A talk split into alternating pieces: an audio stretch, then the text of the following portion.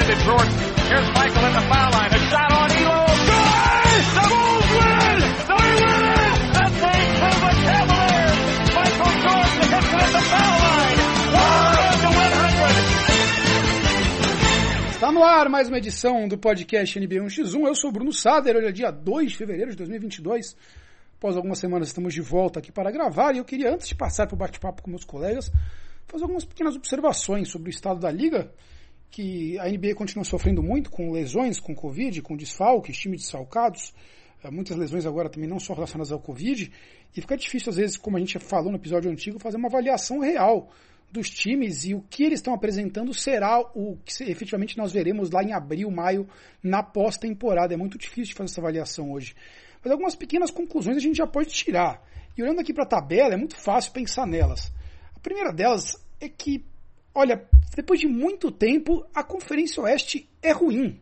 Eu não lembro a última vez que a Conferência Oeste estava tão ruim, porque assim, se você pegar os anos 2000 para cá, pós-Chicago Bulls, do Michael Jordan, a Conferência Oeste meio que dominou a NBA. Quem quebrou o domínio da Conferência Oeste sempre foram os times do LeBron James. Então, primeiro com Miami, depois com o Cleveland. Mas fora isso, o Toronto chegou a ganhar depois desse período um, um campeonato mas no geral, se você olhar, os campeões vinham quase sempre. Em 2004 teve o Pistons, que também quebrou uma, uma, ali a hegemonia. Mas nesse meio tempo deu basicamente Lakers, Spurs e Golden State. Quase o tempo todo lá os Mavericks ganham o título também. E a Conferência Oeste não só tinha os melhores times, mas como tinha um núcleo de bons times brigando. Sempre uma opção de candidatos maior. E assim tinha sido nos últimos anos também. Até que, obviamente, ano passado a gente já despontava com o potencial ali do Brooklyn Nets que teve sofreu com lesões e tudo mais, e o Milwaukee Bucks, que vinha batendo na trave, se tornou campeão. Mas mesmo assim, o Oeste parecia uma concentração maior de time, mais fortes. Porque você tinha o Phoenix, que chegou na final, obviamente, o Lakers, do LeBron, que sofreu com muitas lesões, do Anthony Davis, que poderia vir forte de novo, o Denver Nuggets, do MVP do Jokic, que também tinha um problema de lesão do Jamal Murray, o Utah Jazz, que tinha a melhor campanha, e era um time com um potencial muito grande para pós-temporada, o Clippers de Paul George, Kawhi Leonard, o próprio Trail Blazers, que tinha virado um time de, de chegada em, em pós-temporada, que chegou a beliscar uma final de conferência. Então você olhava para essa divisão com o Luca Doncic chegando muito forte, você olhava para a conferência e você via umas 6, 7 opções de time, times que podiam chegar numa final pelo Oeste. E eram times bons. Enquanto no Leste você olhava e falava, bom, é o Nets. Se não for o Nets, esse Philadelphia eu não boto mais fé. E se não for o Philadelphia, pô, tem o Bucks do Giannis, que foi quem chegou no final. O Miami, claro que ganha no, no ano da bolha, mas já caiu muito ano passado, esse ano se recompôs um pouco mais. Mas a moral da história é, você olhando em 2022, perdão, para a Conferência Oeste, você não tem mais essa gama enorme de potenciais uh, times fortes que vão brigar pelo título. Obviamente você tem o Phoenix Suns, melhor campeão da NBA, 41 vitórias, 9 derrotas numa atual sequência de vitórias enorme, inclusive. São mais de 10 jogos, 11. É o líder geral da NBA. Você tem o Golden State, contra todos os prognósticos, inclusive meus, se consolida como uma potência que vai brigar pela conferência. E a partir disso virou terra de ninguém a Conferência Oeste. O terceiro lugar hoje é o Memphis Grizzlies, que nós tantos elogiamos no último podcast. E por mais que poxa, é um time muito legal, muitos, muitas opções, profundo, com muitos jogadores jovens, mas não é um time pronto, é um time muito jovem, de muito potencial ainda. O Utah Jazz, aí cinco jogos atrás já do, do Grizzlies, que cada vez menos eu. Ano passado eu dava a chance do Jazz, eu e muita gente falava, podia ser o Spurs 2014 esse Jazz. Não tem nenhuma grande, absurda estrela, mas é um conjunto muito forte de bons, ótimos jogadores. E no conjunto vai ganhar, mas é um time que não consegue tem uma sequência boa. Não adaptou bem o jogo de small ball, com o Rudy Gay jogando no garrafão, que veio do San Antonio Spurs, falando no Spurs. E sem o Gobert no time, o Jazz sofre demais, está numa sequência de derrotas, inclusive. O Dallas Mavericks agora engrenou, está em quinto, colado no Jazz, mas o Doncic ainda não... Ah, não tá naquele... Eu, eu aposto no Doncic para ser MVP da temporada faz três anos já. E quebra a cara todo ano porque ele não consegue dar esse salto para ser MVP e ser regular o ano inteiro. E o resto do time com o Jalen Bronson, com o Philan Smith, com o Porzinhos que não virou que queria que todo mundo esperava que virasse, não tem cara de que vai brigar pelo título. Aí em sexto você tem um irregular Nuggets. O Jokic continua jogando muito? Continua jogando muito, certo? Concordo. Só que é um time que perdeu o Jeremy Grant, que não queriam dar protagonismo para ele, apostou tudo no Michael Porter Jr., que teve mais uma lesão séria nas costas, e você tem o Jamal Murray ainda fora. É um time de jogador só, é um time que o Jokic tem que fazer tudo. E do jeito que tá esse time, o Michael Porter Jr. fechou muito bem a temporada ano passado. E ajudava a carregar. Sem ele, não vai dar pro Nuggets chegar na briga pelo título. O Aaron Gordon não é o cara pra fazer isso. Não queria estar na pele do Nuggets hoje que apostou tanto dinheiro no Michael Porter Jr. Abaixo deles, você em sétimo, você tem o Minnesota Timberwolves. Meu Deus, que eu esperava que fosse ficar lá em décimo primeiro, décimo segundo. Poxa, o Anthony Edwards está jogando demais, ele está no meu fantasy, eu fico feliz da vida, ele evoluiu demais. Mas não é um time para estar tá aí. O Towns é um baita jogador? É um baita jogador. Mas não é um time para estar tá aí. Mas depois contra o resto da conferência, contra o Clippers que está em oitavo, que está mais uma vez o ano inteiro sem o Kawhi, e agora faz muitos, alguns meses já sem o Paul George, que sabe se lá se volta esse ano. E o Lakers, a grande decepção do ano, uma tragédia anunciada, que muitos apostavam que ia brigar pelo título. Aqui você não ouviu a aposta do título do Lakers, pelo contrário. Aqui, como também em outros muitos lugares, se duvidou muito que esse Lakers pudesse dar certo. E não está dando certo. A gente pode depois tirar um programa inteiro para falar do Lakers. Uma situação desesperadora, onde eles trocaram tudo que dava para trocar para trazer o Westbrook, e o Westbrook não está rendendo, nem um pouco.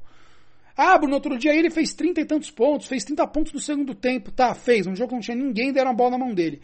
Mas o Anthony Davis está voltando agora. O LeBron continua fora. Como vai chegar nos playoffs esse time? Chegou mal ano passado. E não rendeu nada. Não tá um cara que vai render esse ano. O Trailblazers em décimo. O último lugar aí da, da do play-in. Com 21. Gente, o Oeste antigamente, os oito primeiros estavam positivos pelo menos. Aqui, o oitavo lugar já está 26-27, que é o Clippers. O Lakers está 24-27. E o Trailblazers está em décimo e iria para a repescagem, para o play-in hoje. Está 21-30. É uma campanha horrível no Trailblazers com o Damian Lillard, que parece que virou a chave da, da idade, da, da, contusão nas costas, que falam, não sei lá onde que é. E não está jogando mais nada. E o Trailblazers, que trocou o técnico esse ano, se não me engano, é o Chelsea Billups, que está lá, de cabeça não vou lembrar. Mandou o Terry Stotts embora e agora onde parece que está na hora de apertar o botão de demolição e implodir o Trailblazers e começar do zero. Se olha para baixo disso, é só tranqueira. O Pelicans, mais um ano inteiro sem o Zion, com um monte de jogador nota 6 tentando ser protagonista. Ah, o Brandon Ingram tá jogando legal, até que tá, tem o Valenciano. Gente, 19-32, time horrível. O Spurs, que oficialmente eu desisti depois de ontem, que o Spurs conseguiu tomar uma virada depois de dar 17 pontos na frente para o Golden State Warriors. Ah, Bruno, mas é o Golden State Warriors, é um dos melhores times da liga. Não, era o Golden State sem Stephen Curry, sem Andrew Wiggins e sem Clay Thompson e sem Draymond Green. O Spurs estava 17 pontos na frente e conseguiu tomar virada. Eu, eu sei que não era para esse ano o time do Spurs, mas eu não quero nem mais ver por esse ano. Ano que vem eu volto. E aí você tem para mim uma das grandes decepções que é o Sacramento Kings, que não que eu esperasse muita coisa também, mas é mais um time que você esperasse, esperava que tivesse um pouquinho melhor, que o Darren Fox estivesse brigando para ser um All-Star, que o Marvin Bagley finalmente virasse alguma coisa, mas não, é o time que, que é o Halliburton contra a Rapa, com o Buddy Hilde, que... É, cadê aquele todo chute de três dele? 18 vitórias, 34 derrotas, o Oklahoma City Thunder e o Houston são ruins de propósito, não entram na conta. Se rápida recapitulação, para vocês olharem hoje, a Conferência Oeste tem dois bons times confiáveis, o Suns e o Warriors, um time promissor que é o Grizzlies, e aí você tem times baleados, como Nuggets, Clippers e Lakers, e times que têm um potencial, mas não parece que entregam o potencial que tem, que é o Jazz e o Mavericks. Conclusão, olhando hoje para Bulls, Sixers, que o Embiid está jogando demais, Miami Heat, que é um time sólido, surpreendente Cleveland Cavaliers, que é o Memphis Grizzlies do leste, o Milwaukee Bucks e o Brooklyn Nets, esses seis times eu vejo batendo de frente com os times do oeste. Aliás, os únicos times do Oeste que eu vejo batendo de frente com esses são o Phoenix Suns e o Golden State Warriors. Então, senhoras e senhores, parece que depois de muitos anos, talvez de décadas, finalmente o fio virou. E a conferência ruim é a Conferência Oeste, não é a Leste. E um pouco dos motivos que, que essa conferência ficou ruim são os grandes contratos que prendem clubes e prendem equipes em, com jogadores que não entregam tudo o que prometem. E essa vai ser a pauta quando eu voltar no intervalo com meus colegas de bancada para a gente falar dos piores contratos da NBA. Bom, estamos de volta aqui desse rapidíssimo intervalo de alguns segundos para agora tratar do assunto da pauta principal do podcast de hoje, que é a nossa seleção dos top 5 piores contratos atuais da liga. Porque, como eu estava falando antes, né, a gente falou no último podcast, eu falei a introdução agora para vocês, é muito difícil ficar fazendo algumas análises específicas uh, da liga. A gente escuta muito podcasts por aí e eu fico ouvindo o pessoal falando de potenciais trocas agora, que vai ter a janela de final da janela de transferências, All-Star Game, que, puta, eu não tenho muito saco falar disso. E, e analisar os times fica difícil, né? alguns times estão mais esperados, outros menos. E eu pensei muito numa pauta atemporal e a questão é, e é totalmente chupinhada aqui do podcast do Bill Simmons, que ele fez lá com os colegas dele de podcast um draft dos piores contratos da liga. Então, eu conversei isso com meus colegas aqui, todo mundo topou, até porque a gente discorda, não vai fazer uma versão em português do que eles fizeram, porque a gente discorda bastante de algumas opiniões que eles tiveram lá. Então a ideia aqui é, hoje, em 2022, sabendo o que a gente sabe, não é para fazer aquele exercício, ah, lá na época se foi uma boa escolha, não. Hoje, com o que existe hoje, esses jogadores, fisicamente, tecnicamente, quais são os piores contratos em existência na liga? Essa vai ser a pauta do nosso debate.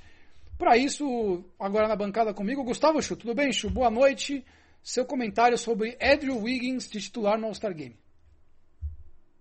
Boa noite, Bruno. Boa noite para os ouvintes. A gente até trocou mensagem no WhatsApp, né? Um cara que faz 18 pontos por jogo, não faz mais nada em quadra, não dá para ser titular do All-Star, né? As estatísticas dele são parecidíssimas com o jogador do Memphis, Desmond Bain, né, que nunca nem é cogitado para ir no All-Star Game. E com o DeJounte Murray do Spurs, que eu já, como avisei a todos os ouvintes já na introdução, já não assisto mais a temporada do Spurs, mas o DeJounte Murray está com uma média maior que a do Wiggins, inclusive, né, que está 19 pontos e tudo mais.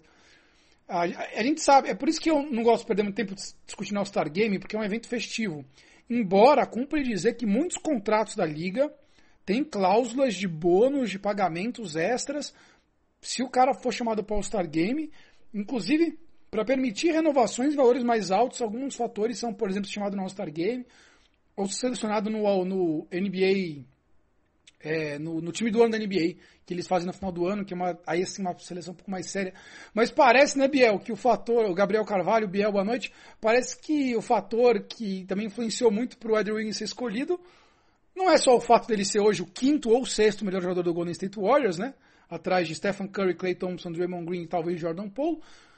Mas parece que. Eu descobri isso depois, ele descobriu depois também, um cantor famoso da, de, de Korean Pop, do BTS, é, pediu voto para eles. Biel, você que é um jovem, você é disparado mais jovem aqui na, na bancada, nos explique essa situação. Eu não me aprofundei tanto. É, boa noite, Bruno. Boa noite, Gustavo. Eu não me aprofundei tanto para entender é, o, o, quem é o, cantor de K-pop que puxou essa votação, né? Mas a gente sabe que K-pop é um público adolescente, um público que na maior parte das vezes não tem emprego. Assim, tá tudo bem, né? Comunista. Você não tem emprego, mas, mas obviamente você não tem tanto tempo assim. Você tem um tempo muito grande para gastar em outras coisas. E aí a galera gastou é, votando muito no, no Andrew Wiggins. É o tipo de coisa assim que, enfim, acontece, está sujeito a acontecer. Já teve All-Star Game que o Shaquille O'Neal não tinha feito nenhum jogo na temporada, foi votado como titular. Uns anos atrás aí, o Zaza Pachulia ficou 14 mil votos de tirar o, o Kawhi Leonard do, do time titular do All-Star Game. Então é o tipo de coisa que a partir do momento que você deixa uma moral muito grande para o público fazer, né? E olha que o All-Star Game deu uma mudada nos últimos anos. Depois desse incidente do, do Zaza Pachulia quase titular, é, o peso dos votos passou a ser de 50% dos fãs, mas ainda está sujeito a esse tipo de coisa acontecer. É, Chu, a gente é da época que o Yao Ming era titular disparado todo do jogo do All-Star Game, né? Em cima do Shaquille O'Neal, em cima de outros grandes pivôs. não, ele tinha na Conferência Oeste Tim Duncan, Kevin Garnett, Shaquille O'Neal, não, não. O mais votado no garrafão vai ser o Yao Ming. É, não, mas é All-Star Game é isso. E acho que a NBA nem vai querer trocar essa forma. Todo mundo tá falando, ah, tem que trocar o negócio dos fãs. Cara, pra NBA é uma ótima visibilidade um cantor de K-pop indicar um atleta X e um público que nunca viu uma bola na vida, que é a molecada do K-pop, é, começar a votar na NBA e saber o que é ir atrás disso. Enfim, mas o André Wiggins vem fazendo uma boa temporada, mas realmente, né? No lugar dele podia ter tido outras opções, mas também é uma festa para o All-Star Game não acho que vale nosso maior, maior tempo aqui é, de discutir como seria um time ao NBA, que são os melhores do ano realmente, que rola no final de temporada. Vamos falar dos piores contratos, Chu, Biel. O formato é o seguinte: cada um de nós vai escolher um por vez, fazer o seu top, o seu top 5. Começa da sua primeira escolha, então do pior contrato para o quinto menos pior. E para ficar interessante, ninguém pode repetir o que o outro, o que o outro fizer. É, Aí a gente vai, bom, vai discutindo até a gente trazer algumas observações posteriormente. Vamos ver se vai faltar alguém nessa lista, porque olhando aqui é muito contrato ruim que tem na liga hoje. Eu vou te dar o prazer aí, Gustavo Chu, de escolher para você qual que é o pior contrato em vigor na NBA hoje. Se eu tivesse que fazer um draft do pior contrato, qual a sua escolha número um? Você está na, no, no cronômetro. Bom, Bruno, com a minha primeira escolha aqui do draft, é, para mim o, o, pior contrato da NBA é o do John Wall, do Houston Rockets. É um jogador que já teve uma carreira muito boa na NBA, né, no, no Washington Wizards. Foi um bom jogador, jogador, eu gostava bastante dele, mas teve uma lesão gravíssima, né, demorou anos para se recuperar. É, ano passado voltou a jogar, até teve uma média de 20 pontos, mas um aproveitamento muito ruim dos arremessos, muitos turnovers, muito desperdício de bola. Você vê que ele não é mais o mesmo jogador. Ele era um jogador que dependia muito do físico, ele era muito rápido né, não tem mais essa mesma velocidade. E o pior, né, ele ainda tem mais dois anos ganhando 45 milhões de dólares por ano. Né? Então, esse ano o Houston nem tá, nem tá deixando ele entrar em quadra, ele, está tentando trocar o John Wall, mas é quase impossível trocar um jogador que tem um contrato desse, desse tamanho, né? Então ele está lá encostado no Houston, não está jogando e está lá ganhando o dinheiro dele. Né? É, eu não acho que é um caso do contrato que. A gente já fala de alguns contratos aqui que eu acho que foram mal feitos desde o começo. Esse hoje ele é o pior, possivelmente um dos piores contratos da liga, por um azar, basicamente. Né? O John Wall era um All-Star, era um jogador que fazia diferença uh, e ainda teoricamente estava no auge da carreira. Eu não acho que a época parecia um contrato tão ruim, mas o acaso, a lesão dele se tornou um, dinossauro, né? Parecia que seria uma coisa de uma temporada Parece que faz cinco anos. Eu não lembro de como é que é o João Wall jogando basquete. É, concordo totalmente. Eu, eu teria dado contrato. Ele era um All-Star. É, brigava para O Washington não é um lugar fácil. Washington não é um lugar fácil de atrair grandes estrelas. Ele é o cara que tinha levado o, o se eu não me engano, o Washington para uma semifinal de conferência ou final de conferência, com, com, quando o Bill era mais coadjuvante. Então ele, ele tinha feito por merecer um bom contrato. É, e, e, o Washington parecia que, que tinha dupla de armadores para levar o time por, por mais 5, 10 anos no Wall e no Bill, né? Não, não, foi, não é aqueles contratos que quando foi assinado você olha, putz, absurdo. Era o contrato máximo, mas se o Washington não oferecesse o contrato máximo, outros times ofereceriam para o John Wall naquele momento. Né? É, então, olhando agora para trás, você vê que não foi a melhor escolha, mas realmente foi, é, principalmente fruto da lesão que ele, que ele sofreu. E aí, é, rompeu o tendão de Aquiles. É, o tendão de Aquiles que é muito difícil de se recuperar, foi o que o, o, o Duran teve, se eu não me engano. O Clay Thompson teve, um dos dois teve isso. Foi o Clay Thompson, acho que teve isso. Não sei, enfim. É uma lesão muito complicada de se recuperar, de recuperação, não é como o ligamento que hoje em dia se reestrutura muito mais fácil. Mas parabéns aí pro John Wall aí na escolha do Chu, pior contrato da liga hoje. Tanto que, basicamente, é, não, o Houston não consegue trocá-lo. Tenta de tudo para se livrar desse contrato. Nem um OKC da vida quer esse contrato horrível do John Wall. Gabriel Carvalho, para você, qual é o pior, tirando o John Wall, que já está fora da tabela, quem é a sua primeira escolha como pior contrato da NBA hoje em vigor? Bom, é, eu acho que um contrato que, inclusive, ele, ele, ele, é muito parecido né, com o contrato do, do John Walker e do Russell Westbrook. Né? Faltam dois anos de contrato para cada um e eles têm 91 milhões de dólares aí a serem recebidos. O Westbrook também recebeu um contrato super máximo, né, que é um contrato que ele é, a NBA criou né, numa das reuniões do, do CBA, né, o Collective Bar Bargain Agreement, de uns anos atrás, criaram né, essa ideia do, do contrato super máximo numa tentativa de tentar com que as, as franquias de mercado é, menor pudessem ter grana suficiente para manter suas principais estrelas. E assim como o Washington deu um contrataço para o John Wall, o Oklahoma City Thunder deu um contrataço para o Russell Westbrook. É, na época, de uma certa forma, até meio justificável, né? Porque foi, o, se eu não me engano, no ano de MVP dele, se não foi no ano de MVP, foi um pouco antes. Mas é um contrato que ele vem pipocando aí de mãos em mãos, né? Primeiro passado por Houston Rockets, depois para o Washington Wizards, agora no Los Angeles Lakers. E é um contrato que é muito complicado, porque, primeiro de tudo, pensando no cenário do Lakers atualmente, o Westbrook é um cara que ele não tem feito uma boa temporada, né? Tem jogado mal, acho que é um, a combinação dele com o LeBron James não é muito boa, né? Porque, enfim, o Westbrook ele tem um estilo de jogo que ele precisa ter muito a bola e ao mesmo tempo é, ele não compensa em, em, diferentes áreas, né? Então, assim, ele não é, por exemplo, um grande arremessador, ele não tem um time de grandes arremessadores formado ao redor dele, e, e ele é um cara também que ele depende muito da confiança, né? Então, acho que é um dos jogadores mais dependentes de confiança, de confiança hoje. Então, por exemplo, para infiltrar, para fazer os arremessos de meia distância, que são os pontos bons ofensivamente do Westbrook, sem contar a defesa também que ele tem prejudicado. Mas eu acho que é o, pior de tudo isso é que, para mim, inclusive, torna até o pior o contrato do John Wall, né, que é um contrato que eu colocaria na minha lista se o, se o Gustavo não tivesse escolhido, mas enfim, é, é, que o Lakers é um time que compete por alguma coisa, o Rockets não. Então o Rockets ele tá numa situação de luxo onde ele pode aceitar ter um contrato merda como do John Wall na folha deles, porque não é o interesse do Rockets agora. O Lakers não tem flexibilidade nenhuma para mudar e para comportar trocas, porque eles têm três contratos altíssimos no elenco e um deles é o do Westbrook, que é um cara que tem feito pouquíssima diferença. É, esse contrato do Supermax, para quem não acompanha, que como o Biel colocou, que era para as franquias menores conseguirem manter os jogadores, qual é a ideia?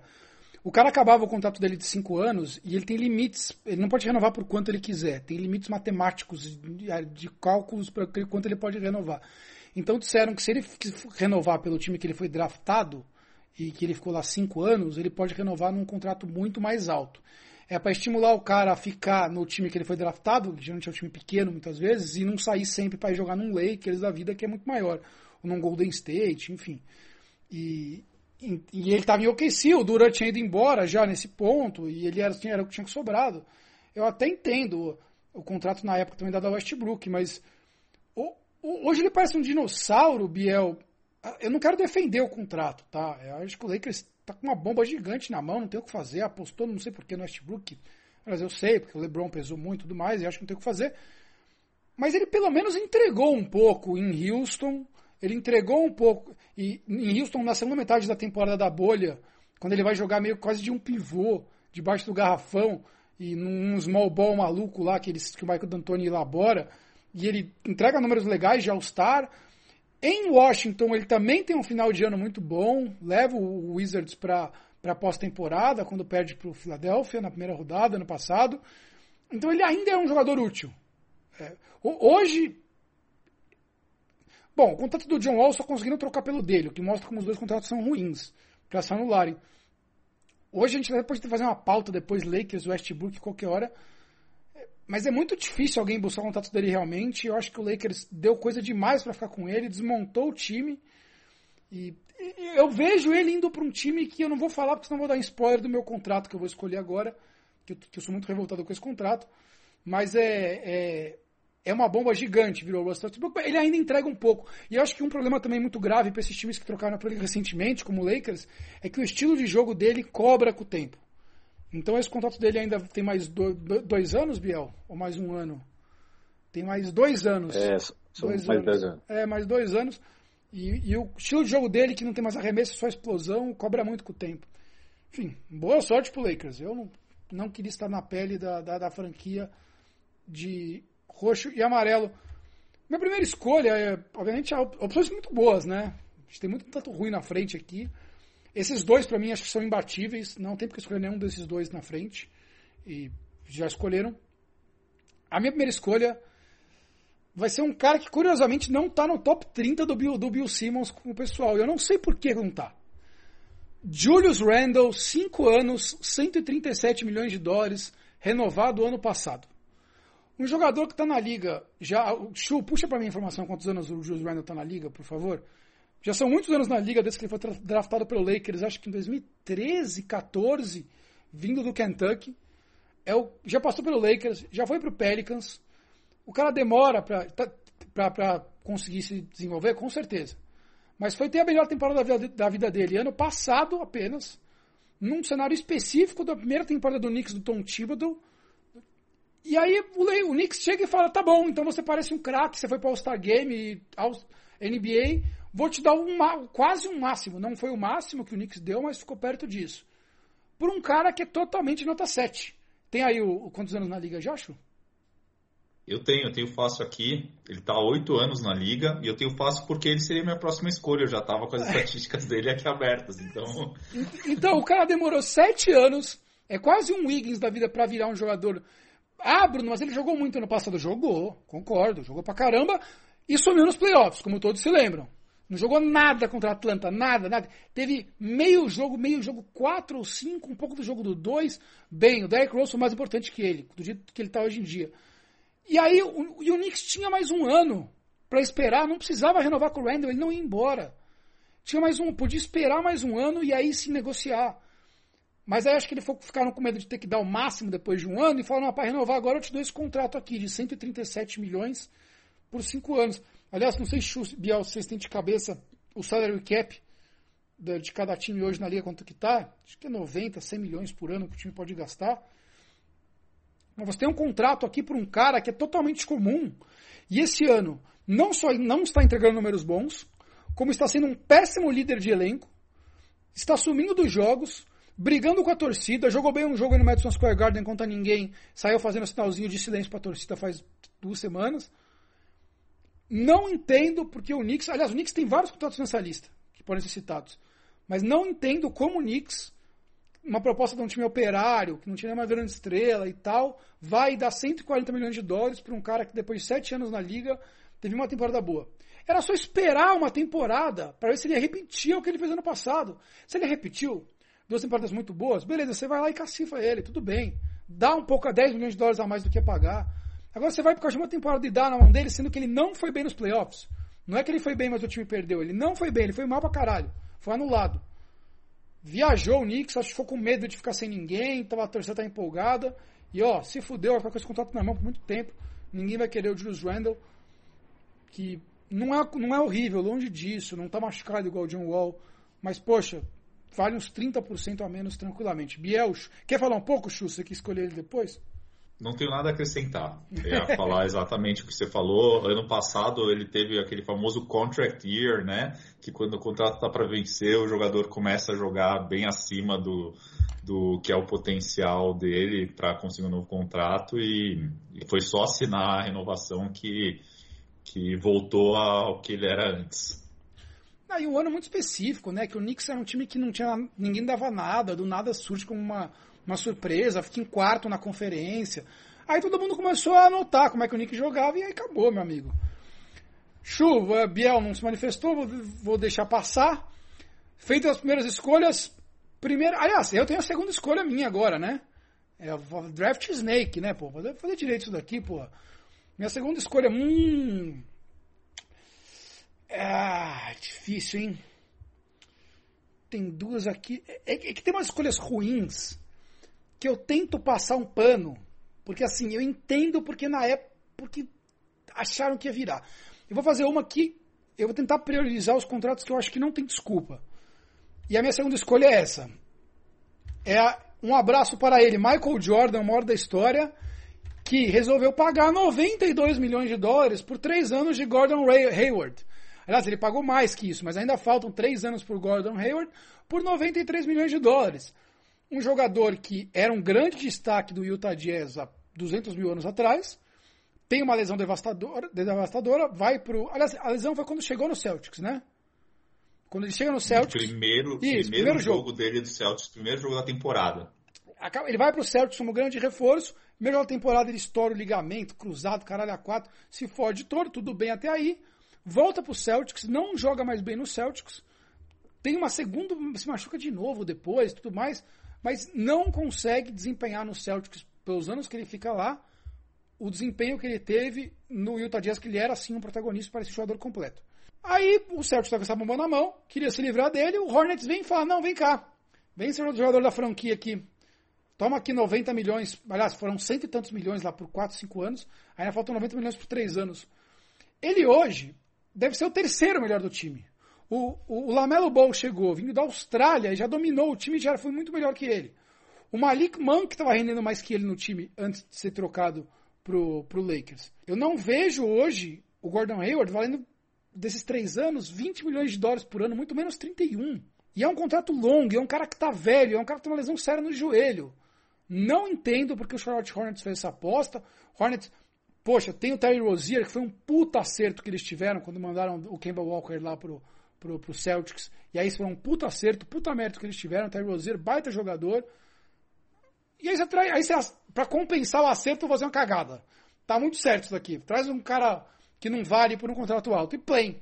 Gordon Hayward, parabéns pro Hornets, ficar preso com esse contrato horrível por mais três anos, um cara que não faz a diferença na quadra. Biel, Chu, não sei se vocês querem comentar alguma coisa sobre o nosso glorioso É, atleta só- branco de, de, do Jazz. Ex-Jazz e Celtics. Uma curiosidade é que, se eu, se eu não me engano, na época que o Gordon Hayward recebeu o contrato, ele foi apenas, se eu não me engano, o terceiro atleta na história da NBA a receber dois contratos seguidos as, que, de, de acima de 30 milhões de dólares por ano. né, que, é, que é, aí eles se juntam ao LeBron e o Kevin Durant. Porque, enfim, tem outros caras, por exemplo, se a gente pegar o exemplo do Curry, né? O Curry é, demorou para receber uma extensão maior, o Yannis a mesma coisa. Então fica aí é, a curiosidade que na época, né? Acho que não sei se alguém já deve ter recebido mais um outro contrato assim, mas na época quando ele recebeu essa bolada do Hornets, só ele, LeBron James e Kevin Durant tinham assinado mais de mais de um contrato na NBA, né, dois contratos na NBA com valores superiores a 30 milhões de dólares por ano. Não, e eu esqueci de um detalhe, eu fui buscar aqui a tabela para ver se eu tinha esquecido de alguém. O Miles Bridges hoje no time é o líder, é o cestinho do time, seguido pelo Lamelo Ball, seguido depois pelo Terry Rozier, e aí basicamente empatados o Gordon Hayward com o Kelly Oubre Jr., aquele, do, do- o, o Kelly o Brick, de tijolo, empatado com o Gordon Hayward como cestinho do time. Esse é o cara que eles pagaram 90 milhões, agora falta por três anos. E, e, novamente, eles, eles não trocaram, eles deram esse contrato pro Gordon Hayward. Lógico que vale rapidamente uma informação para o cara ir para um time de um mercado menor, como é jogar em, em Charlotte, que é da Carolina do Norte, do Sul, uma das duas Carolinas, do Norte, acho. É, o cara geralmente ele, pô, eles cobram mais, eles pedem mais para jogar num time bom, de uma cidade grande e tudo mais. Mas mesmo assim, não vai, não faz sentido, cagada monstra. E a bola é sua, Biel, só seu segundo pior contrato para você na liga hoje. Bom, eu tava pensando bem aqui antes de, de selecionar um, né? Porque, enfim, você fica naquela coisa de não querer ser injusto e tudo mais. Mas eu vou com o contrato, a extensão de novato, na verdade, do Michael Porter Jr. pelo Denver Nuggets, que ele tem ainda aí 177 milhões de dólares a re- serem recebidos em seis anos. É, assim, o Michael Porter Jr. é um cara que desde os tempos do, do college ele já impressionava. Ele, em 2018, ali, ele era um dos principais da classe dele, mas ele já tinha alguns problemas físicos, já tinha uns problemas nas costas, que inclusive fizeram ele cair bastante naquele draft, né? Tanto que ele não era um jogador para ir para Denver, né? Para cair no colo de Denver, que é um time que já há alguns anos tem sido um time muito bom, mas é porque a desconfiança em cima do Michael Porter Jr. foi grande o suficiente ao ponto dele cair bastante no draft. Foi acho que a 14 15 escolha à época. E, enfim, ele se encaixou bem no sistema, apesar, por exemplo, não ter jogado o primeiro ano dele, se curando ainda dessa lesão nas costas, mas ele virou uma peça importante, apesar dos problemas defensivos, é um bom arremessador, um cara que tem uma capacidade ofensiva é, muito boa, e Denver está tentando fazer um meio com all-in, né, para, enfim, tentar ganhar um título em breve, tentar garantir o futuro, e por isso eles deram essa extensão absurda aí pro, pro Michael Porter Jr., que é um cara que, que assim, é, por mais que eu acho um, um bom jogador e por mais que eu entenda o motivo deles terem feito isso, porque você aqui sempre quer assegurar um, um jogador jovem, é, é, uma opção, foi uma escolha ruim. É uma, hoje é um contrato ruim, né? Um cara que não fez, sei lá, 200 jogos na NBA ainda, na verdade não fez 150 jogos na NBA, é, tá fora por lesão de novo. Então, assim, é, com certeza Denver poderia alçar voos maiores se ele estivesse jogando ou se o, o como fala, o Jamal Murray também estivesse. Jamal Murray acabou machucando. Então, justamente por ele já ter renovado o contrato e já machucado de novo, é, já tá mostrando que pode virar um grande problema para Denver no futuro, né? Para um cara que assim, sei lá, eu não colocaria o Michael Porter Jr. hoje entre os 15 melhores jogadores da NBA abaixo de 25 anos. Por isso eu acho o contrato aí bem super valorizado. Décima quarta, quarta escolha no ano de 2018. Ele foi aposta, eu, eu até falei um pouco disso na introdução do podcast. O time do, do Nuggets deixou o Jeremy Grant embora, basicamente para apostar no na evolução do Michael Porter Jr. Ele vai de, de 9 pontos de média para 19 pontos de média, eh, lá em, em, em 2020 para 2021, temporada da bolha para a temporada do ano passado. Mas aí a questão dele é que não é uma lesão aleatória, né, Biel? Como você bem colocou, ele está com problema nas costas, que era o que ele tinha lá atrás. Era o que ele tinha na época do draft. É, então, assim, um all-in que o Denver deu nesse contrato gigantesco, com o cara tem problema nas costas, não é um ligamento que você reconstrói. É, é complicado uma lesão nas costas. É, é, vai, já vai perder a temporada inteira. Ele ainda é muito jovem, ainda vai. Mas a questão é, desses anos todos, quantos deles ele vai valer o que estão pagando nele? É muito complicado e tem o fator de que ele é um pouco pneu também, né? Ele é da turma da, da terra plana, antivacina, essas porra toda. Teoria da conspiração, adoro teoria da conspiração. Então, bah, o Kyrie Irving também é, mas é um grande jogador, mas também é louco. Então, esse é o cara que você vai se comprometer por seis anos.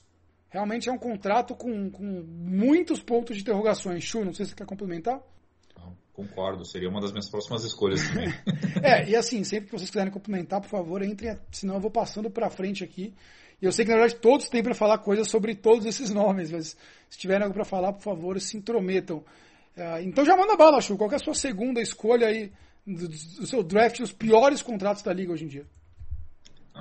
Minha segunda escolha é um contrato não do mesmo tamanho dos que a gente vem discutindo até o momento, mas um que eu acho que é, desde o momento que foi oferecido para mim é incompreensível, que é o Markel Fultz do Orlando Magic. É, ele foi uma primeira escolha do draft, né, pelo Philadelphia, num draft que teve a terceira escolha Jason Tatum, vários jogadores muito muito promissores saindo desse draft. Philadelphia trocou né, para ter a primeira escolha do draft, escolheu o Markel Fultz e desde que ele entrou na NBA ele sempre foi um, um enigma, né? No, no, no college parecia que ele ia ser um grande arremessador, muita gente falava que lembrava o James Harden, chegou na NBA o arremesso dele estava totalmente quebrado, né? É, por algum motivo ele mudou totalmente o arremesso, esqueceu completamente como se a, arremessava. Nas duas primeiras, depois constatou que ele tinha um problema nos nervos do ombro, alguma coisa assim. Né? As duas primeiras temporadas no Philadelphia mal jogou e foi trocado para Orlando Magic. Né? E daí ele teve uma, uma primeira temporada no Orlando Magic que até foi bem. Né? Teve uma média de 12 pontos por jogo, 5 assistências, assim, ah, promissor, tá? tá um jogador que dá para ser aproveitado, tá? é jogador da NBA. E daí, do nada, o Orlando oferece uma renovação contratual, três anos, 50 milhões de dólares. É, eu, nunca, eu nunca, nunca, entendi esse contrato. Não, não acho que teriam, é, tinha muita gente disputando os serviços do Markel Fultz para ter que oferecer tudo isso para um jogador que nunca provou nada né, na, na NBA. E, e para piorar, né, é, na temporada do ano passado, logo no começo da temporada, ele teve uma lesão né, rompeu um ligamento e até agora está fora. Já faz mais de um ano que não joga e, e não está tão perto assim de retornar. Né? Então, por, pela, apesar de não ser um contrato tão grande assim, pela lógica, né, pelo, pelo racional que, que, que, o time teve na época, é uma coisa incompreensível para mim. É, é, curioso porque você, você muito bem colocou, não é um contrato absurdo, mas é tão pouco que ele tem entregado que não faz o menor sentido mesmo. É, você, e, e, assim, aquele fator obviamente triste para os Sixers, né? Que escolheu tão bem o, o Joel Embiid, foi até um, considerado um roubo do draft na época. É, o draft de 2017 foi um grande erro dos Sixers. O draft teve em segundo lugar o Lonzo Ball, que virou um bom jogador. Em terceiro lugar o Jason Tatum, que é um ótimo, excelente jogador, que é um All-Star. Ainda no draft você teve o Darren Fox, você teve o Josh Jackson, que está no um jogador importante no Phoenix. Você teve um tal de Donovan Mitchell e um tal de Ben Adebayo, que foram mais difíceis de acertar, não eram tão óbvios, mas estão ali. E além disso, você teve, sei lá, outros nomes interessantes por aí. Então, você teve Luke Kennard, você teve o Malik Monk, o Dennis Smith Jr., que ajuda um pouquinho lá no, no Mavs, o Markkanen, o Jonathan Isaac, então assim, um monte de outros nomes, não é que tinha outra opção do Fultz, que é o que você falou, ele chegou na liga e parece que viram que ele não sabia pegar na bola para arremessar, teve que contratar um técnico de arremesso, nível Ben Simmons, assim. É muito maluco a história dele mesmo e não sei como que o Sixers errou tanto. Uma coisa é a gente errar, jornalista errar. Esses caras vivem disso, eu não, não entendo como erra tanto. Não é uma lesão e tal. O cara era um, tinha um defeito técnico muito grande. E para mim não faz sentido mesmo esse contrato. E, e para mim, o, o, Sixers, beleza, podia ter feito outras escolhas, mas pelo que o Fultz jogou no basquete universitário, ele era uma primeira escolha do draft. É que não, ninguém sabe exatamente o que aconteceu, mas do fim da temporada do universitário para o começo da temporada da NBA, ele mudou totalmente o arremesso dele e destruiu o arremesso dele, né? Ninguém nunca entendeu muito bem o que aconteceu nessa história. Bom, aproveita que você está no embalo, Chu, e já faz sua terceira escolha. Draft Snake é assim, você vai para sua terceira escolha, não está preparado para isso, eu não estava na minha vez. Mas são tantos contratos ruins que acho que não é difícil apontar o dedo para algum. Não, é. Para minha próxima escolha, vou, vou, falar de um contrato que, que também não é dos maiores, mas para mim também está é, tá entre os piores da liga, que é o Davis Bertans do Roubou Washington Wizards. Roubou minha pique. Saudades Spurs. É, o, o, o Bertans teve um desempenho bastante bom no Spurs, né? Com um papel limitado, ele entrava lá, chutava lá as bolas de três dele, com um aproveitamento muito bom, né? Ele arremessava de longa distância mesmo, né? Vários passos atrás da linha de três, sempre foi um cara que teve um, um grande arremesso, né? É, foi trocado dos, dos Spurs para o Washington, né? E, e, e, fez boas temporadas pelo Washington também. As últimas duas temporadas dele não foram ruins. Mas é, no, na, na, temporada de. de dois, nessa, nessa temporada agora de 2021-2022, por algum motivo ele esqueceu como de três, né? Ele que sempre foi um cara que tem um aproveitamento em torno de 40% nas bolas de três, que é um excelente aproveitamento por algum motivo nessa temporada está arremessando 32% de 3, que é um aproveitamento muito, muito abaixo. É, é, ru, é ruim, né, Chu? Não é, só, é. não é só que não é grande coisa, é ruim. 32% é ruim. É, para mim, a nota de corte, eu, eu sempre estava em torno de 35%. Assim, se arremessa acima de 35%, tá, tá ok. E os bons são e, acima de 40%. É. E, e, e o, o, principal ponto é assim: se fosse um jogador que tivesse outras boas características, até ok, você, você tolera uma temporada que ele não está com arremesso, aquelas coisas, mas ele, se, você, se a única coisa que você faz direito é arremessar de três e você de um dia para o outro não está arremessando mais bem de três, né, não tem por que você entrar em quadra.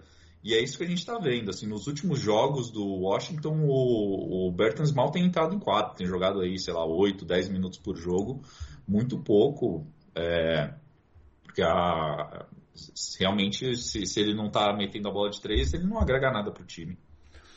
A NBA tem uma função muito muito popular que é o 3D, que eles chamam, né? Que é o cara que arremessa de três e, e marca na defesa.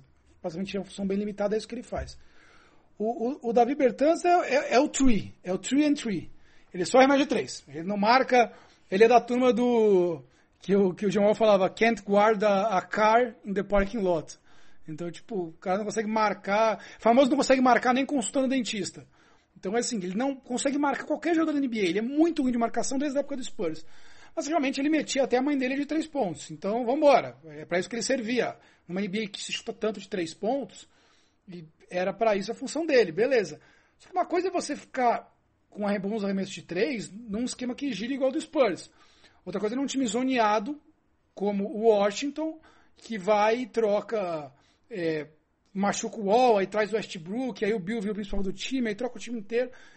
Aí manda o técnico embora, troca o técnico. É uma zona Washington. E ele chega fazendo a parte dele, chutando as bolas de três no começo, realmente chega e entrega.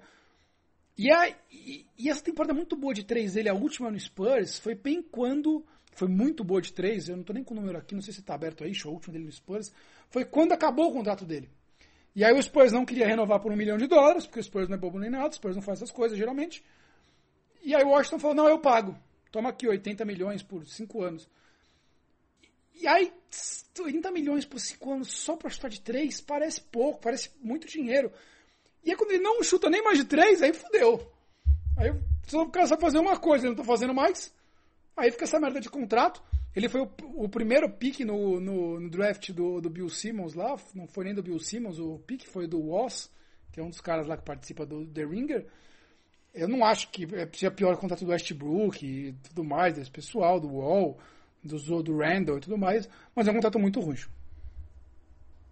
E ainda tem mais três anos, né? Ele tá lá até a temporada 2024-2025. Cara, se ele não voltar a estar de três até lá, meu Deus do céu, que dinheiro jogado no lixo pelo Wizards. Gabriel Carvalho, sua terceira escolha. Bom, É, eu vou. Eu vou de Tobias Harris, com mais três anos de contrato aí, com 112 milhões de dólares a serem pagos. É, esse é o contrato que a gente fala aqui, né? Ah, tipo, na época tal, dava pra entender. Esse na época já dá pra ver que era um contrato assim meio perigoso, né? Principalmente porque o Sixers tinha feito todas aquelas movimentações, né, pra é, estar mais perto de um título. Então trocou pelo Jimmy Butler, trocou pelo, pelo Tobias Harris. Teve aquela derrota para Toronto naquela bola do, do Kawhi. E depois eles ficaram sem flexibilidade para manter esse time. Eles precisavam fazer uma escolha, né? E eles acabaram optando por abrir mão do Jimmy Butler, que já tinha também quebrado o pau com todo mundo no vestiário, né? Normal da parte dele, para levar um contrato aí de mais ou menos 180 milhões por cinco anos pelo Tobias Harris. Que assim, é um jogador que ele sempre foi muito quase assim na NBA, né? Ele teve, sei lá, ele começa, começou meio mais ou menos ali, depois quando ele estava muito bem no Magic, aí o Magic trocou ele, Aí no Pistons também teve um começo mais ou menos, aí quando melhorou no Pistons, o Pistons mandou ele pro Clippers. E ele naquele Clippers de 2019, que foi um time é, que surpreendeu bastante, era um time que não tinha nenhuma estrela e chegou a liderar o, Oeste por, por, algum, por algumas semanas. É, ele foi o grande jogador daquele time, mas você via que era um time que ele era muito mais coletivo do que dependente das coisas do Tobias Harris. Tanto que pós-troca não mudou nada. O Clippers continuou sendo aquele time que tinha capacidade de playoff e nesse meio tempo, o Harris em nenhum momento virou um All-Star na Filadélfia, nunca, nunca aconteceu nada disso, nunca se tornou um jogador necessariamente confiável para se tornar o, a terceira grande escolha do time, né, o terceiro grande jogador, do time. E agora com o Ben Simmons fora, ele foi forçado a ser o segundo.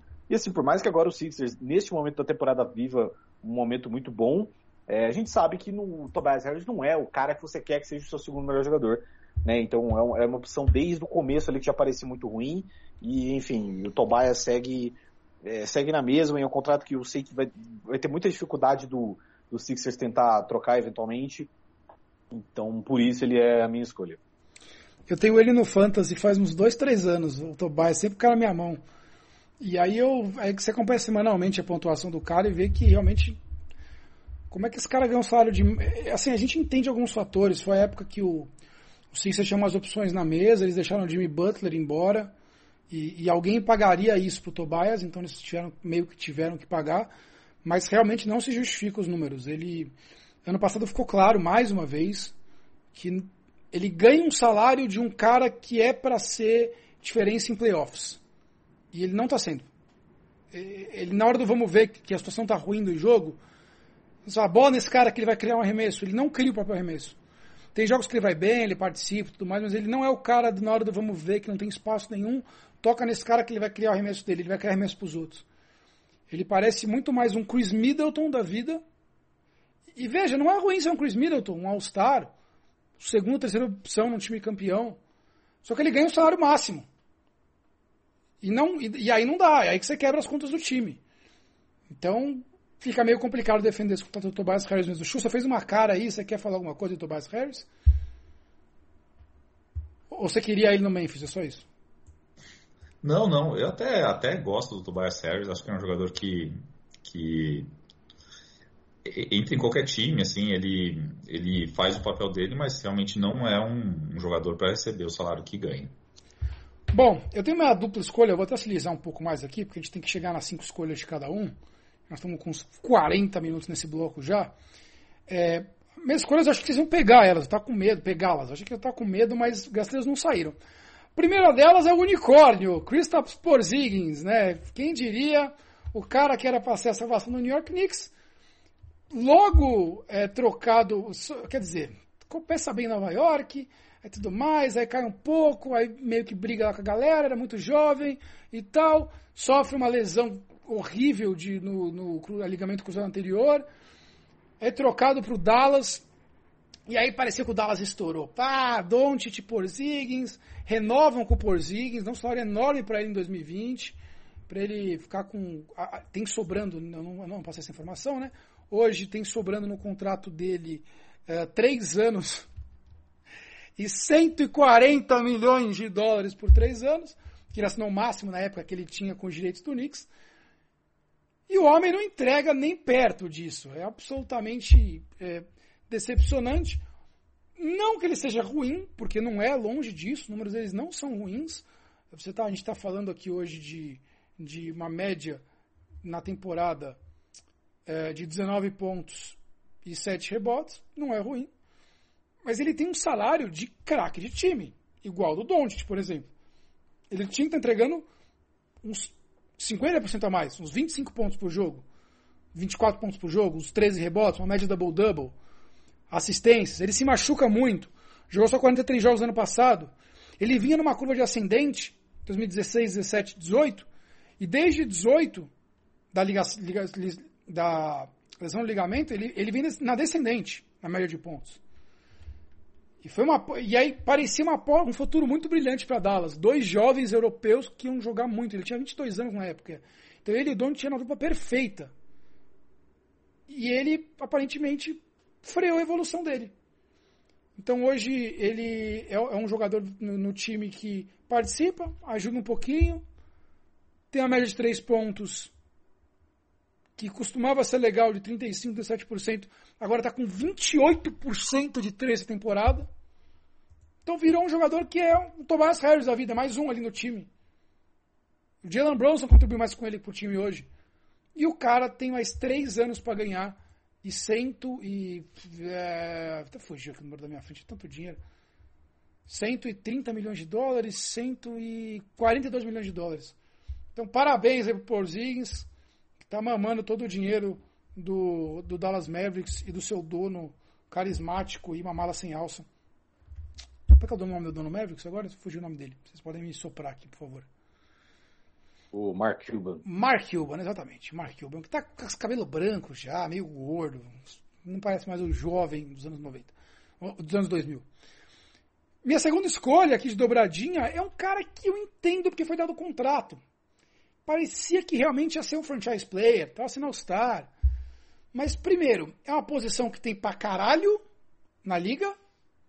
E, segundo lugar, porra, é muito dinheiro. Darren Fox. Darren Fox, jogador que veio de. de acho que do Kentucky, de Kentucky ou de Duke, de, um, de uma dessas duas faculdades de azul, lá do basquete universitário.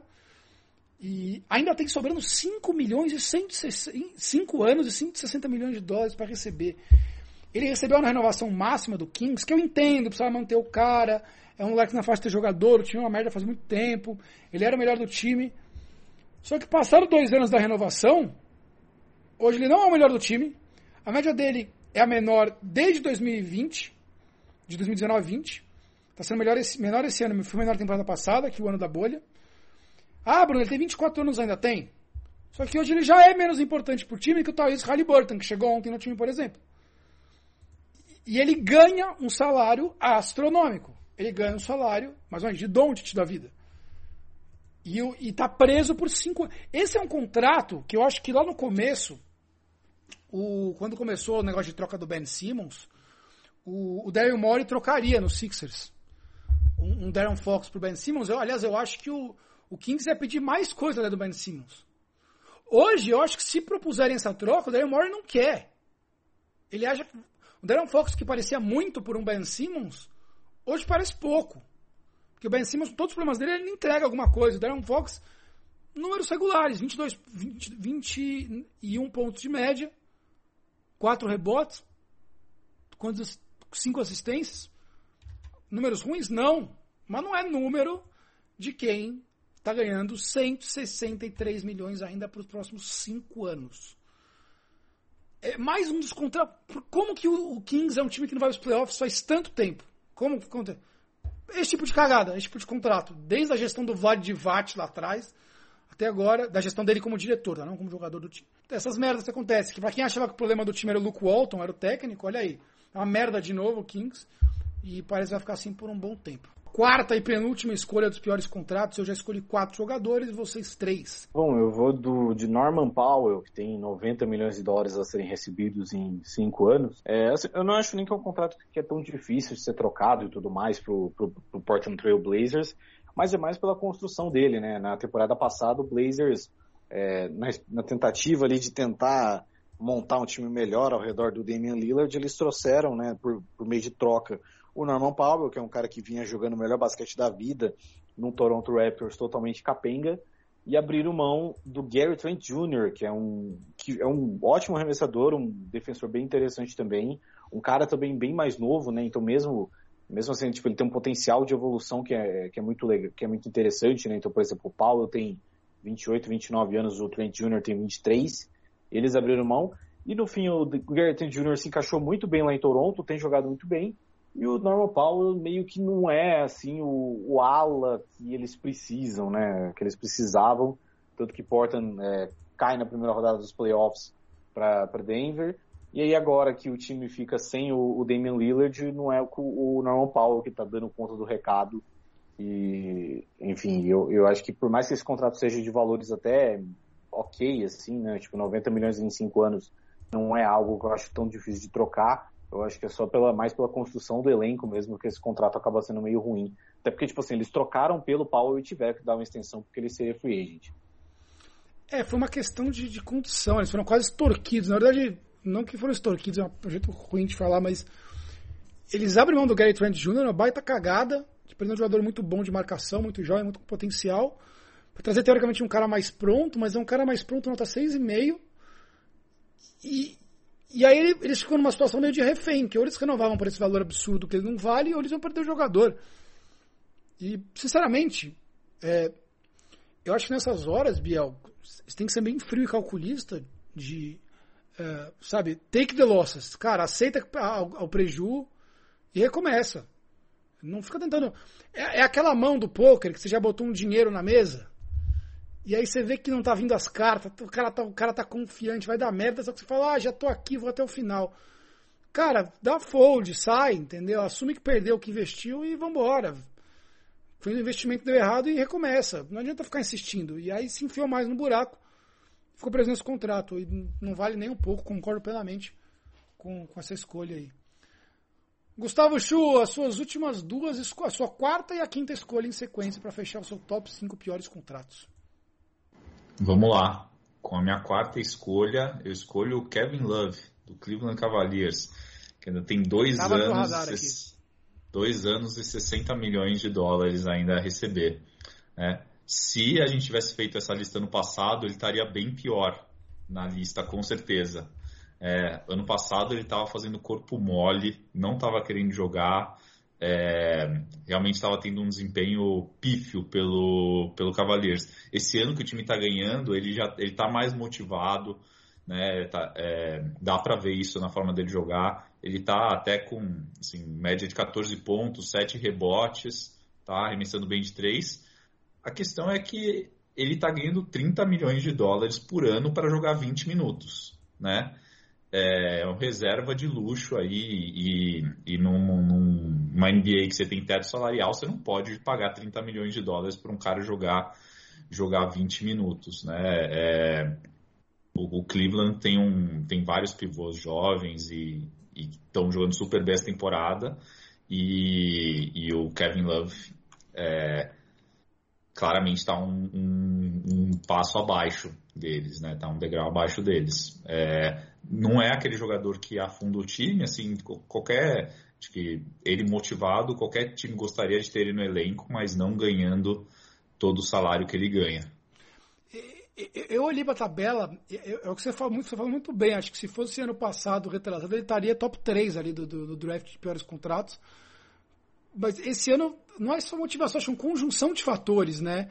O time adotou um estilo de jogo mega pro garrafão, pro pivôs, jogando com uma linha altíssima, com o Jared Allen, com o, com o Mobley, com o Larry Markkinen, e ele se beneficia disso. E além do. E, ele é um cara que espaça bem, além de tudo. E, e, e, o, e o Mobley, até o próprio Allen e o Markkinen tem, tem se machucado, então ele, ou tido Covid. Então, além de tudo, ele tem tido tempo para jogar. E, e, se encaixou e tudo mais. Enfim, ele rendeu alguma coisa. Ele parece jogador útil esse ano. É, eu fiquei tentando escolher ele na minha quarta escolha, mas eu acabei não escolhendo porque ele, ele parece ser algum, ainda alguma coisa útil, sabe? Mas contrato, não, concordo plenamente. Não deixa de ser um contrato ruim ainda, mais dois anos por 30 milhões cada ano. É isso aí. E, e como, a, minha última escolha, né? Que eu vou fazer uma, uma, uma brincadeira, né? Mas eu vou escolher Luol Deng do Los Angeles Lakers. Não sei se as pessoas, os ouvintes ainda se lembram do Luol Deng, né? Você tem, tem que ter acompanhado a NBA há bastante tempo para lembrar do nome dele. A última vez que ele entrou em quadra foi em 2019. Pelo Bulls? E a última. Putz, eu sei que não foi pelo Lakers, deixa eu consultar aqui, acho que foi pelo Minnesota. A última vez que ele entrou em quadra pelo NBA. Eu, eu, eu confundia ele com o Gorg Dieng também. Que... Sim, ele jogou pelo, pelo Minnesota em 2019, só que o Lakers paga ele, sendo que o, o último jogo que ele jogou pelo Lakers foi em 2018. Né? Que maravilhoso.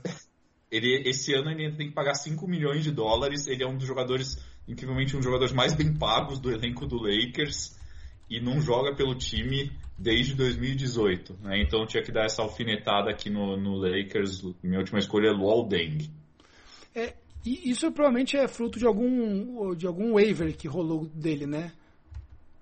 Sim, ele, eles é, fizeram um acordo para rescisão contratual e fizeram o stretch lá, né? Eles estendem o, o, pagamento do contrato dele ao longo de vários anos e estão pagando até hoje.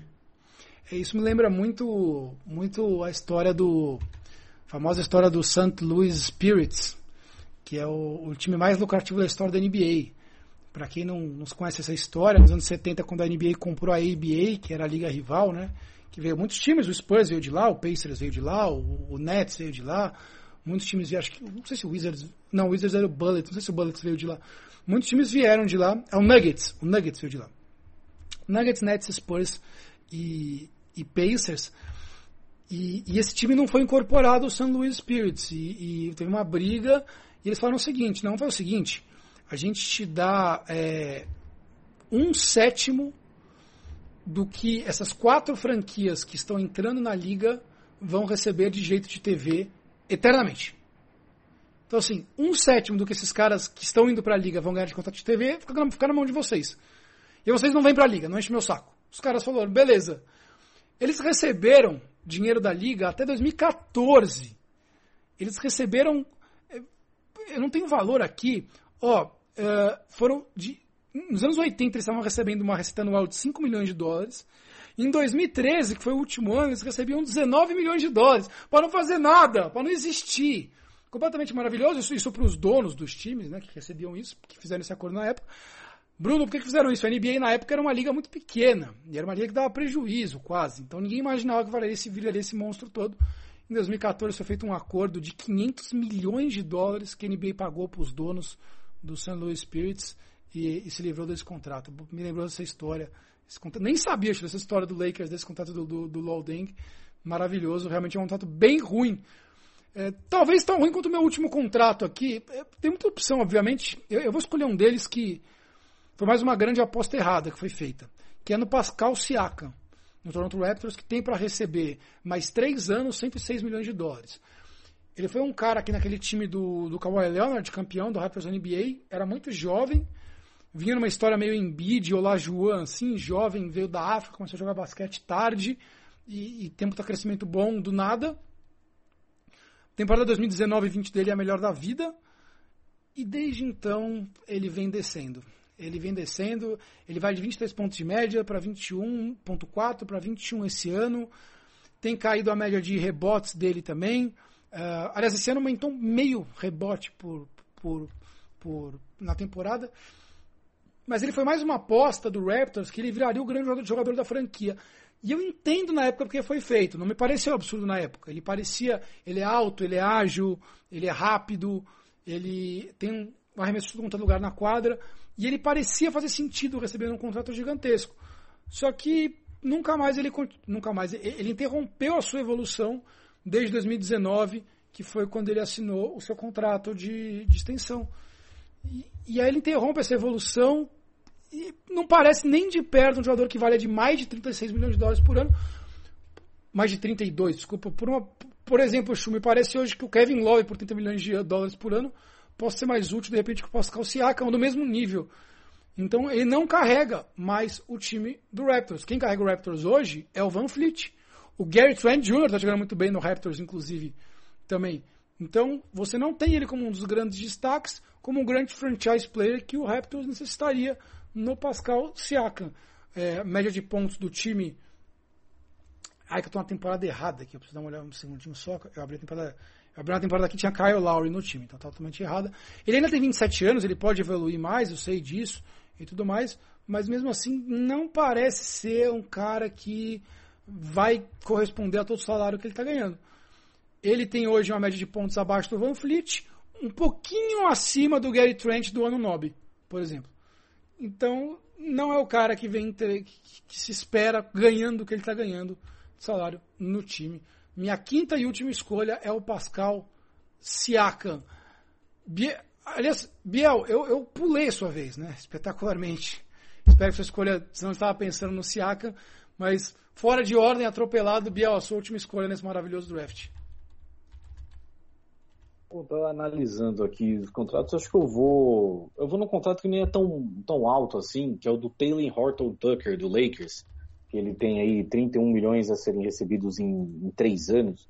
Mas também é, é mais pela, pela questão de, de consequência do que qualquer coisa, né? Consequência, porque assim, não é um contrato que eu acho que o Lakers, é, se tentar se livrar do Horton Tucker, vai ter é, dificuldade de, de se livrar, mas enfim é que depois de ter feito a troca do Russell Westbrook, né, o Lakers que já tinha perdido completamente qualquer flexibilidade salarial, né, é, para poder trazer bons jogadores, bons role players, né, para formar um time forte ao redor, é, eles acabaram, eles estavam num momento ali que eles tinham que dar extensão ou pro Horton Tucker, né, ou pro Alex Caruso, né, e eles acabaram não dando pro Alex Caruso, dando pro Horton Tucker muito por conta da questão da idade, né, que o Horton Tucker tem 21 anos, o Caruso é um pouco mais velho, o Caruso tem 27.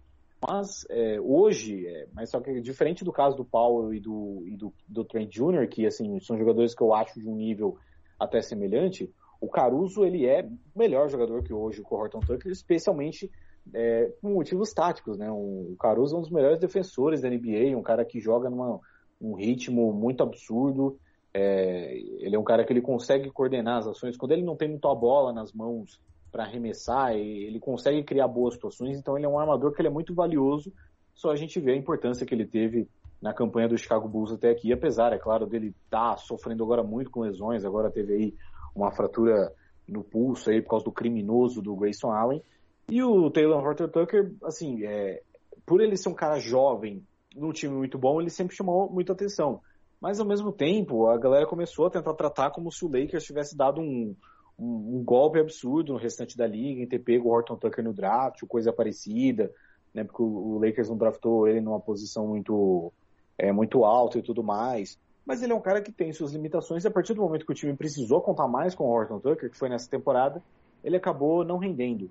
Então esse contrato ele, ele é pior mais justamente por essa questão de escolhas e de consequências do que pelos valores em si. Né? Pelos valores ele é até baixo, ele não recebe 10 milhões de dólares por ano, mas como o Lakers, que já não tinha tanta flexibilidade assim para poder manter o elenco de apoio, ainda perdeu talvez um dos principais jogadores desse elenco de apoio para manter o Horton Tucker, então ele vira a minha escolha. Ele é muito cru ainda, né? O Lakers também precisava de alguém para correr e marcar na quadra, apostou nele, não entendi muito porquê também. Mas realmente, ele pelo menos é um contrato trocável, ele é muito novo ainda. Mas realmente ele não parece valer tudo isso, assim como o contrato do Fultz não é muito grande, mas não parece fazer sentido. Bom, chegamos ao. Time... Oi, pode falar, desculpa. Não, e num time veterano que nem o Lakers, a idade do jogador, tentar postar num jovem, não sei se é a coisa mais inteligente também. Às vezes o Caruso mais pronto encaixa melhor num time que já que tá para quer ganhar o título agora, né? Não tá pensando daqui a alguns anos. É, parece que é, ficou, o Lakers deu porque era para quem tinha que pagar o contrato mesmo, mas não, não parece fazer muito sentido. Era melhor ficar com o Caruso um pouco mais pronto, por exemplo. É, mas pro Lakers vai ganhar agora, né? O Lakers não tá pensando em ser campeão daqui a quatro anos. O Lakers quer ganhar agora. Então, realmente, acho que tinha muita fé no, no, no THT e não tá correspondendo isso. Bom, senhores, é, top 5 de cada um, piores escolhas, piores contratos na atualidade na liga.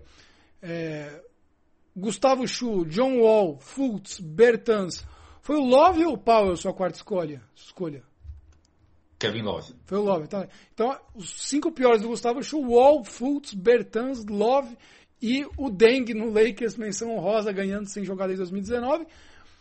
Do Biel, Westbrook, Michael Porter Jr., Tobias Harris, Norman Powell e Taylor Horton Tucker.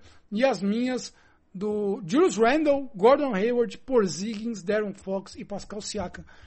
Claro, pessoal, ninguém tá falando que esses caras são ruins, tá? Que não jogam bem, mas são situações de contrato que fazem, pra gente não fazem sentido hoje. É, eu, eu, não quero devagar sobre, vocês podem, eu vou mencionar algumas menções honrosas aqui, vocês podem falar também se vocês quiserem, alguma que eu não fale. É, por exemplo, na, na tabela do Bill Simmons lá ficaram muito altos alguns nomes que eu não concordo, um deles é o Ben Simmons, que lógico que está o ano inteiro sem jogar e parece um inútil e tudo mais, mas ele continua sendo um jogador bom, que só está numa briga com o time. Então era só ele ser trocado essa semana que ele vai para o sacramento da vida e começa a jogar bem de novo. Tá, ele não é um craque maravilhoso, mas ele é um bom jogador. Ele é um cara de nível All-Star, quase. Ou sim. Então, é, não acho tão horrível. E outra coisa, essa briga toda dele com o time, ele não está recebendo nada do salário, está queimando o dinheiro dele. Então, o Philadelphia não está nem gastando com, com isso tudo. Outras menções de caras mais famosos, eles mencionaram o Jimmy Butler. Eu não acho que ele. É um, é, 220 é, milhões para 5 anos é muito para o Jimmy Butler? É. Mas um cara que jogou que ele jogou na bolha, que ganhou um jogo de final de NBA sozinho, eu entendo esse, esse, essa, essa questão. E ele é um cara que ajuda muito no coletivo, ele leva os colegas a um ritmo alto. E por fim, eles também destacaram o Clay Thompson, muito alto, foi a segunda escolha do Ben Simmons. E eles acham que quatro anos, três anos, 120 milhões de dólares pelo Clay Thompson é muito, porque ele está velho, teve duas lesões sérias. Mas para mim é um estilo de jogo que dele. Ele é um cara que mal dribla, ele mal sai do lugar, ele só recebe e arremessa, recebe e arremessa. Então, mesmo meio fudido, ainda que ele não volte a ser o cara de antes, ele nos próximos três anos tende a render um bom nível e ajudar o Golden State Warriors. Chuno, você tem um destaques extras por aí? Ah, acho que tem, tem um, um, outro jogador que eu queria mencionar, que é o Jonathan Isaac, do Orlando Magic, né? Que Ei, Orlando! Um, é, salário de 70 milhões de dólares por quatro anos e não joga há dois anos também, teve uma, uma lesão gravíssima. E não tem nenhuma perspectiva de voltar, já está dois anos parado, então ninguém sabe muito bem que, que pé tá. Tem tudo para ser um contrato bem ruim também. E anti-vacina, lembrando também. O... É, anti-vacina, anti-Black Lives Matter, né? É um, é um cara ah, tem umas ideologias estranhas. Turma da teoria da conspiração. Falando em teoria da conspiração, um cara que acredita muito em teoria da conspiração, Gabriel Carvalho, suas considerações de é, menções honrosas. É, enfim, é, acho que dá para falar também do contrato do Spencer Dinwiddie no, no Washington Wizards, né? Que enfim, foi um cara que é, quis ganhar um papel maior no Wizards, recebeu uma grana e não está compensando. O Buddy Hilde também tem quase 30 anos de idade, acho ele super estimadíssimo e ganha também um contrato que não acho condizente com o nível dele. Acho que essas seriam as minhas menções honrosas. Ivan Fournier, 3 anos, 54 milhões de dólares, recém-assinado com o Knicks. O Knicks merece se fuder realmente. É, não tem. Há, há muitos destaques de, de, pivôs, né, que ganham muito. Uh, numa liga que tem muito fácil achar pivô, Nellen Snowell, é, o, o, próprio Steve Adams hoje em dia ainda.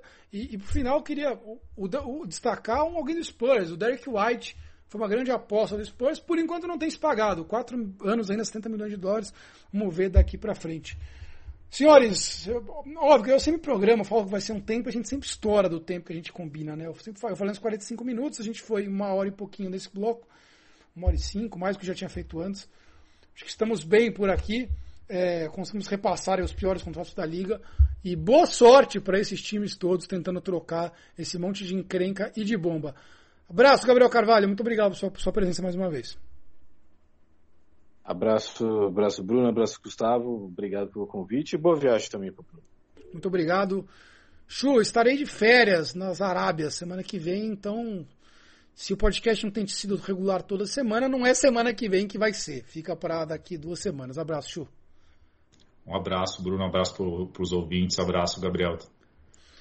Podcast NBA1x1 você escuta no Spotify, no Podcast, Google Podcast, onde você quiser. Você assina o feed e recebe edições novas qualquer momento. Fica a dica aí é, para ouvir em viagem. É muito bom ouvir podcast em viagem. Estou baixando vários para ouvir nas 31 milhões de horas de avião que eu tenho, 16 escalas.